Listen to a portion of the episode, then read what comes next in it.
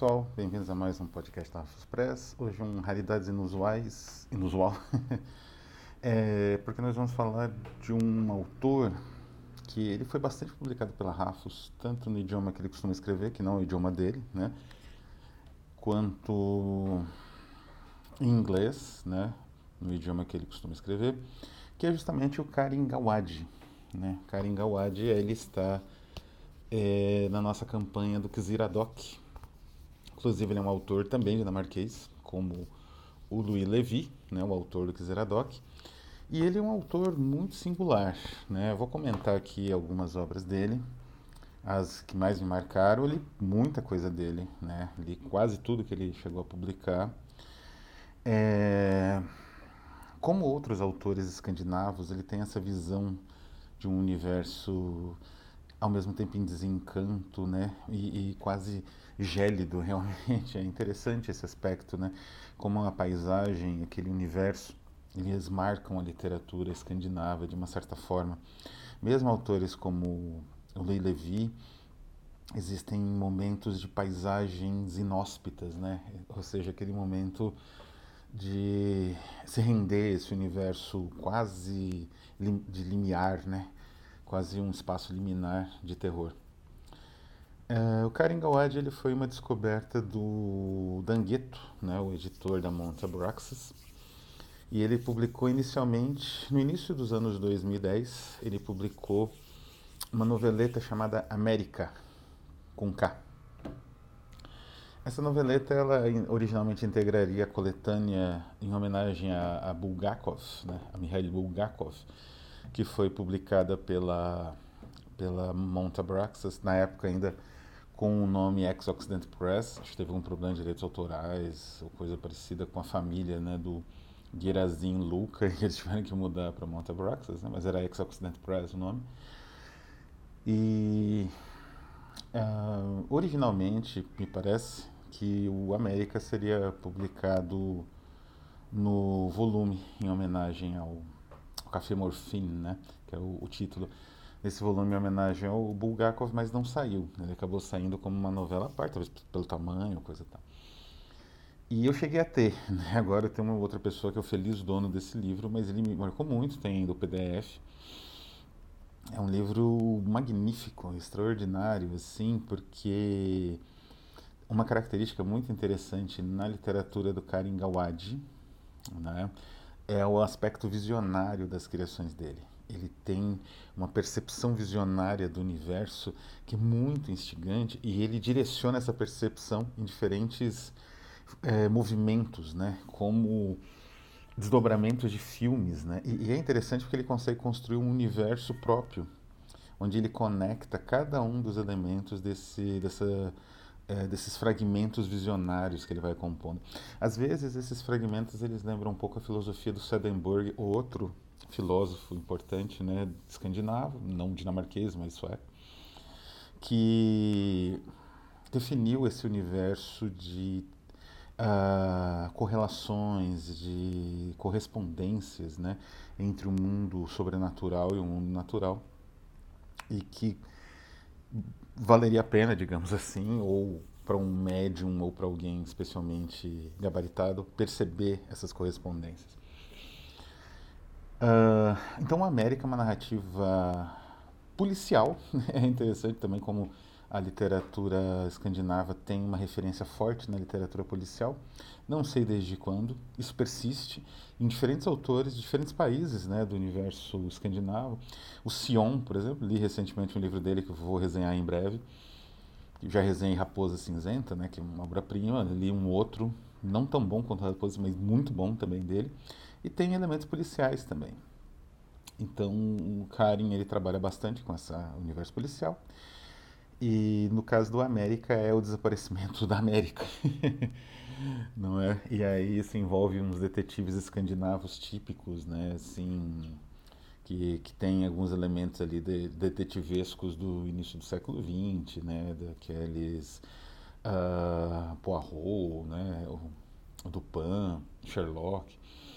Mas dentro do universo de puro uh, surrealismo visionário. Né? Então é como você ter uma novela policial sobre um desaparecimento de algo valioso, que é um continente inteiro, num universo de puro surrealismo, né, de, é, de teatro do absurdo.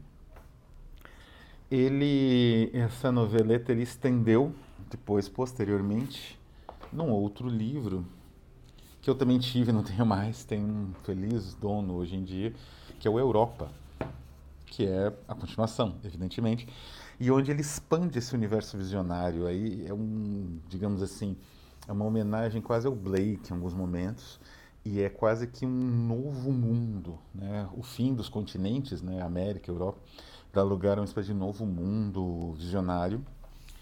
É, ele chegou a publicar um dos capítulos desse material aqui. É, deixa eu ver. Aqui, né?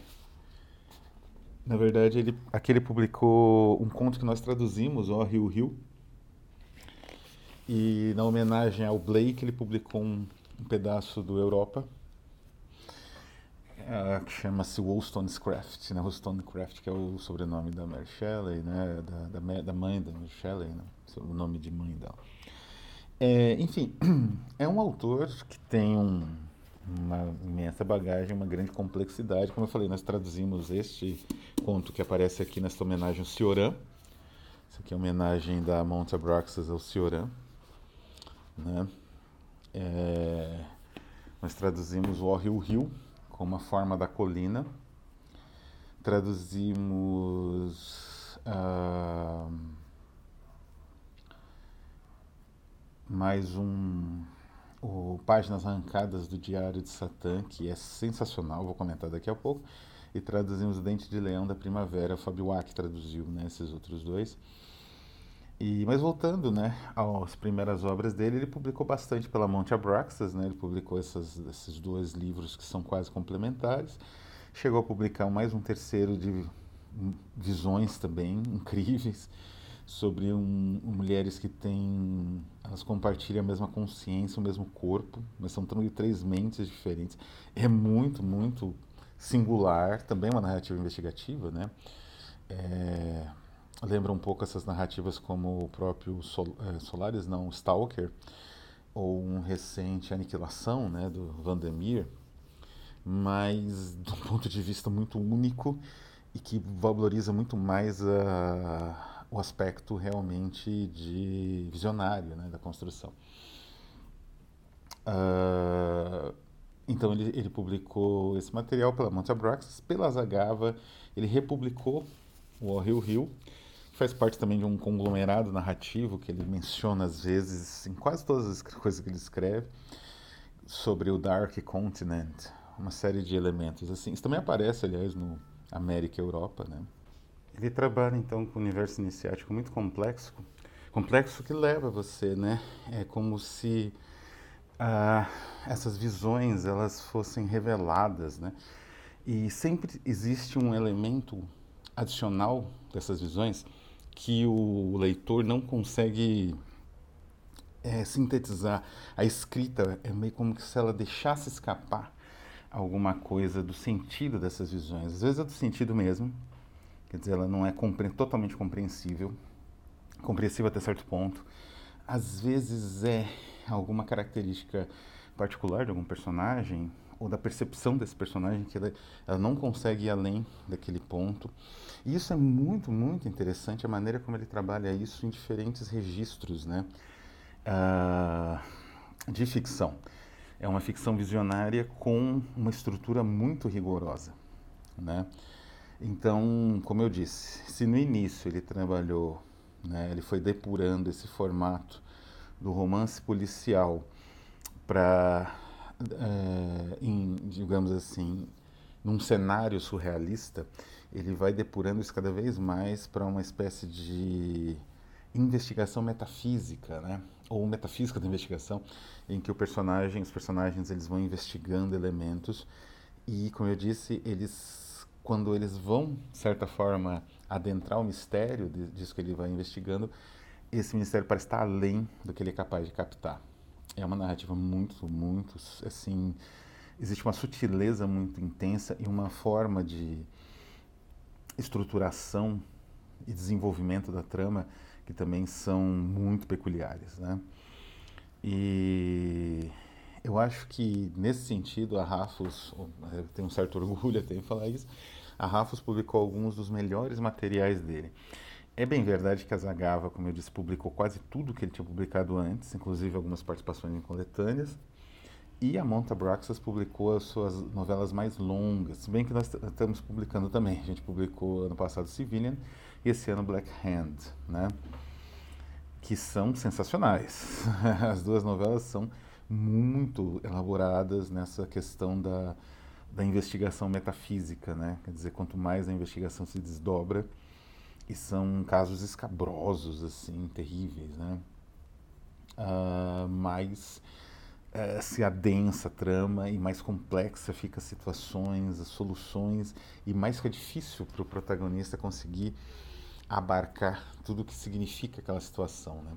Não mencionei, antes de entrar nas narrativas minhas prediletas do, do Karin, mas ele também publicou alguns livros pela Egeus Press, outra grande editora inglesa, né? Esse aqui é o mais, digamos, é o mais conhecido, um belo livrinho, simples e uh, bonito, né?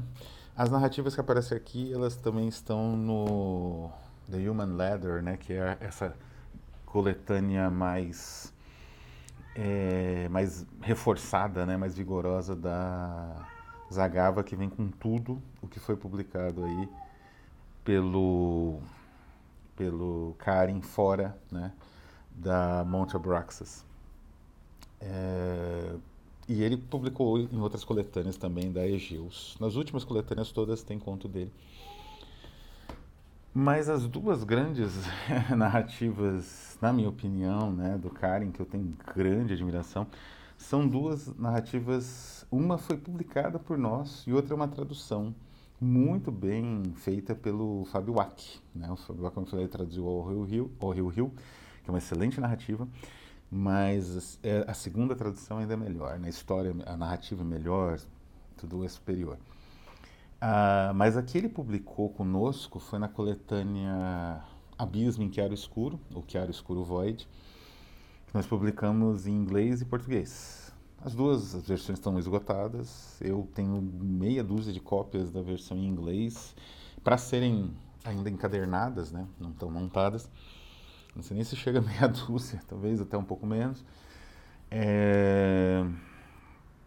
Mas o que, que, trata essa narrativa que ele escreveu para nossa homenagem ao Goya, né? Que é o Abismo que era escuro? Chama-se O Dente de Leão da Primavera e é uma narrativa a respeito de uma série de descobertas científicas relacionadas à mecanização e automação, né, a inteligência artificial e tudo mais, que levam a humanidade à extinção. Mas esse não é nem o grande problema, porque a humanidade vai se expandindo, a Escandinávia vira uma superpotência, depois uma megapotência cósmica, né? A civilização ultrapassa todos aqueles limites daquelas escalas absurdas que são completamente irracionais na escala Kardashev. Isso é um absurdo, né? Você arrancar todos os recursos do planeta é a morte do planeta, é a morte que mora nele, né? Se nós não temos opções de sair dele. Essas ideias do Musk, né? Que seduzem físicos e, e pessoal assim que trabalha nessas áreas. Uh, então, a extinção da humanidade é parte disso. é, o de, é o de menos, né? Tudo começa com uma descoberta que dá mais ou menos o título. Eu pretendo publicar de novo Dente Leão de da Primavera, que é uma obra-prima, né? uma edição bilíngue. Então não vou dar muito spoiler, mas tem uma descoberta. E essa descoberta precipita a humanidade num caminho sem volta, como eu falei, que vai acontecer muitas coisas. E o principal é que quando essa nova humanidade, vamos dizer assim, essa nova. Uh, esses novos habitantes do planeta Terra, que se tornou uma civilização cósmica, nesses esses terráqueos, né? se tornaram uma civilização cósmica, explorando recursos da galáxia inteira, eles percebem que existe um ponto que você não consegue ultrapassar. E esse ponto é a inevitabilidade, digamos assim. É aquele ponto, essa, essa narrativa, ela se encaixou muito bem na homenagem ao Goya, porque ela me lembra muito as imagens que o Goya criou na Quinta del Sordo, né, a série negra, especialmente uma imagem, algumas imagens mais quase metafísicas, muito assim, existe um elemento quase misterioso nessas imagens, faz você pensar, pensar, que é, por exemplo, a imagem do cachorro afogado, né, semi-afogado, que é uma imagem muito simples, muito bonita, né, muito dramática, é, é, é muito triste aquela imagem, embora seja, eh, como eu falei, extremamente simples, né? E a, desse animal, esse cachorro quase só o pescoço, né, para fora de um mar amarelo, né, de um parece líquido, e olhando para o infinito, né? É mais ou menos essa posição dos terráqueos né, na, na narrativa do Dente de Leão da Primavera. É, chega um determinado momento que não há o que você faça, você vai se extinguir, sabe? Você vai acabar. Tudo que você produziu não vai servir para nada, né? Vai pro, vai acabar, não vai, não, não, não tem uma consecução, né? Digamos assim. Então todas aquelas conquistas e tal, aquilo tudo é paudado, é inútil no fim das contas porque não vai conseguir te salvar. Essa narrativa é espetacular, a maneira como ela é construída, como quase que uma descrição em formato de crônica de eventos futuros, eventos que vão acontecer, ou que estão acontecendo. A falta de protagonista, né, de personagem, é, é a narração de eventos, né? mas sem um caráter, digamos assim, uh, uh, meticulosamente histórico, até porque não é história, é o futuro. Um certo futuro, um possível futuro. E isso tudo torna essa narrativa espetacular, singular, né, única. E, como eu falei, infelizmente é um autor bastante underground, bem pouco conhecido. E a Rafus luta né, para ser mais conhecido com traduções e tudo mais. Então tenho grande orgulho de ter lançado essa obra-prima da literatura, por enquanto só saiu pela Rafos. Vou conversar com o autor para fazer uma nova versão, talvez ilustrada, desse material no futuro próximo. É, e a outra grande narrativa é uma tradução. Saiu originalmente no Human Leather, né, no, na cole, grande coletânea que ele lançou pela Zagava, de Düsseldorf, que é a narrativa chamada Páginas Arrancadas do Diário de Satã. Ele fez parte da campanha do CORE, né, foi enviado para os apoiadores num certo nível, e algumas unidades extras foram vendidas para as pessoas interessadas, né? Praticamente esgotado, né? Eu acho que eu tenho pouquíssimos exemplares, mas enfim, né? Core, aliás, como eu mencionei agora, né, é uma outra narrativa de um autor também dinamarquês, né, que é o Bo Hanholt. Mas do que, que trata as páginas arrancadas do Diário de Satã? Ele trata de um filme perdido realizado ou em posse, né? supostamente realizado pelo maior diretor dinamarquês da história, né?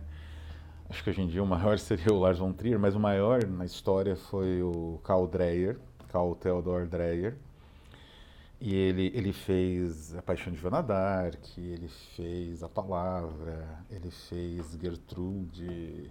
Ele não fez muitos filmes, não chega a 10. Acho que realmente não chega a 10. Ele parou de fazer filme nos anos 50. Acho que logo depois da Palavra. Ou, acho que Gertrude foi o último filme dele, faleceu pouco tempo depois. Mas ele é como Mizoguchi, como Buster Keaton, como Eisenstein, ele é um, como o Hitchcock, ele é um demiurgo do cinema, o John Ford. Né? Então ele fez um filme realmente que chama Páginas Arrancadas do Diário de Satã, que é uma adaptação de um romance, ah, acho que a autora chama Ricorelli, não lembro agora, é um romance meio água com açúcar. Era muito comum na época romances assim de tentação, de jovens assim lutando contra as tentações do mundo. Somerset Maugham tem alguns, inclusive um deles inspirado no Aleister Crowley, na figura do Crowley. É, isso era comum. E esses romances faziam um certo sucesso.